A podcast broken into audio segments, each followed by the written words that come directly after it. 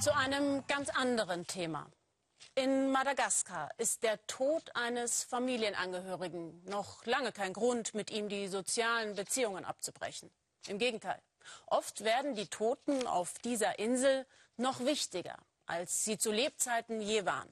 Denn jetzt sind sie Vermittler zwischen den noch Lebenden und Gott. Hier in Deutschland wird traditionell im November der Toten gedacht, im Stillen, oft allein. Ganz anders in Madagaskar. Dort wird das Totengedenken regelrecht zelebriert. Aber nicht in Abwesenheit der Ahnen. Die sollen nämlich schön mitfeiern. Sabine Boland war auf einer rauschenden Totenfeier in Madagaskar dabei. Auftakt zum großen Fest. Die Nachfahren von Rakoto Jean-Baptiste feiern mit der ganzen Familie. Dafür müssen ein paar Familienmitglieder aber erstmal ausgebuddelt werden. Für uns eher, sagen wir, ungewöhnlich, in Madagaskar aber ganz normal. Die Ahnen werden alle paar Jahre aus den Gräbern geholt, um sie zu ehren. Die Umwendung der Toten, die sogenannte Famadiana, ist bei den Merina im Hochland Madagaskars das wichtigste Fest überhaupt, ein Freudenfest. Nach kurzer Zeit ist die Grabkammer freigeschaufelt. Jean Bruno ist ein Enkel von Rakoto Jean-Baptiste. Die Toten lotst er gemeinsam mit den anderen Männern auf die Erde. Aber alle sind verwirrt. Wer ist hier wer? Tanten, Onkel, Eltern und Kinder sollen schließlich nicht verwechselt werden. Gar nicht so einfach. Aber schließlich werden die Ahnen in Bastmatten gewickelt ans Tageslicht geholt. Für europäische Gemüter morbide. In Madagaskar haben sie da keine Berührungsängste. Die Frauen warten schon, bei ihnen ruhen die Ahnen auf dem Schoß. In der ganzen Partystimmung auch ein trauriger Moment. Um Verwechslungen auszuschließen, werden die Matten jetzt beschriftet. Rat holt sich die Familie beim Umbiassi, einer Art Astrologe.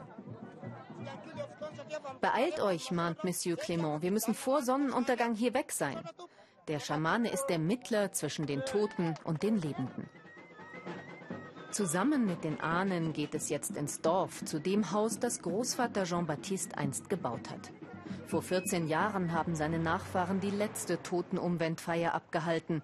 Höchste Zeit, sich wieder einmal mit den Ahnen zu verbinden. Hier im Hochland ist diese Art der Religion mindestens so wichtig wie das Christentum. Für die Toten ist an Großvaters Haus für die nächsten Tage eine Art Zuschauertribüne vorbereitet. Der Schamane Monsieur Clément hat noch etwas anderes zu erledigen. Er muss kontrollieren, ob die neue Grabstätte, die die Familie hat bauen lassen, auch rechtzeitig fertig wird, bevor die Ahnen andern Tags hier einziehen werden. Noch wird gepinselt und gemauert. Die Zeit drängt. Die ersten sind schon betrunken, erzählt der Astrologe empört. Weil es immer wieder vorkommt, dass Gebeine aus Gräbern gestohlen werden, wird die Ruhestätte mit einem geheimen Schloss gesichert.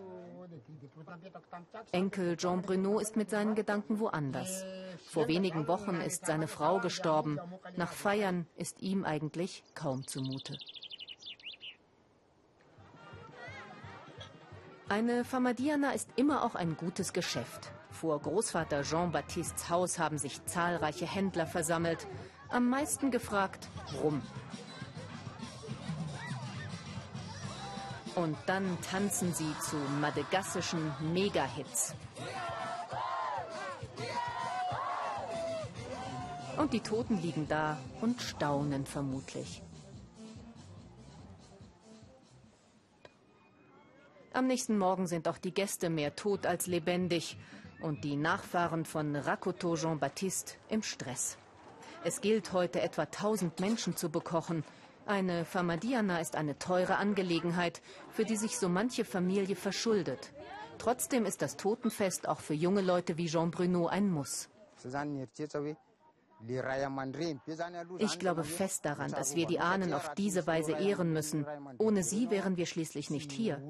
Viele Christen heißen dieses Ritual nicht gut, aber das ist unsere madagassische Tradition. Ich gebe mein Geld lieber hierfür aus, als für irgendetwas sonst. Umgerechnet fast 5000 Euro lässt sich die Familie das Fest kosten und hat dafür jahrelang gespart. Die Spenden der Gäste decken nur einen Bruchteil der Kosten ab. Aber an Schulden denkt heute niemand. Es wird gefeiert bis, naja, bis zum Umfallen. Gegessen wird in Schichten. Seit dem frühen Morgen stehen hunderte Schlange. Es gibt Reis mit fettem Rind und Schweinefleisch, wie es üblich ist bei einer Famadiana. Wir kommen kaum hinterher. Wir haben nicht genug Teller und viel zu viele Leute eingeladen. Jean Bruno macht gute Miene zum traurigen Spiel. Mit seinen Gedanken ist er aber bei seiner verstorbenen Frau. Ich vermisse sie sehr. Aber was soll ich machen? So ist das Leben halt. Männer müssen stark sein. Ich darf nachher am Grab nicht weinen, hat der Schamane gesagt. Dies ist ein fröhliches Fest. Noch immer werden Teller gebraucht, aber Jean Bruno macht sich schon mal fertig. Für den Höhepunkt der Famadiana. Nach einem geglückten Kaiserschnitt ist seine Frau ganz plötzlich verstorben. Wie es nun weitergehen soll, weiß Jean Bruno nicht.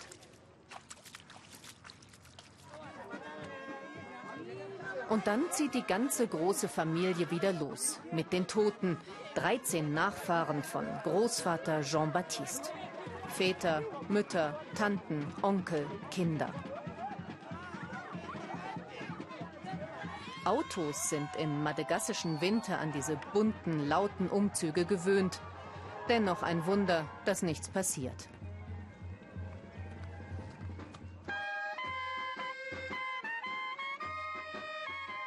Die unermüdlichen Musiker spielen die Nationalhymne und die neue Grabstätte wird getauft.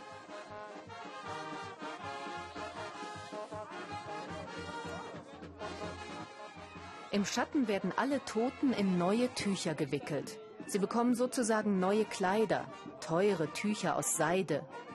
Auch Jean Brunos Frau wird im neuen Familiengrab zur Ruhe gebettet werden. Siebenmal tanzt der Familienclan von Großvater Racoton Jean-Baptiste um das Grab herum. Sieben ist eine heilige Zahl. Inzwischen sind die meisten Totenträger betrunken. Dementsprechend wild fällt auch der Kampf um die heiß begehrten Totenmatten aus. Sie sollen Glück bringen und sind somit die ultimativen Trophäen, die Familienmitglieder auf einer Famadiana ergattern können. Am späten Nachmittag haben die Ahnen von Rakoto Jean-Baptiste ihr neues Familiengrab bezogen. Jetzt können sie wieder ein paar Jahre ruhen. Vielleicht sind sie sogar ganz froh darüber.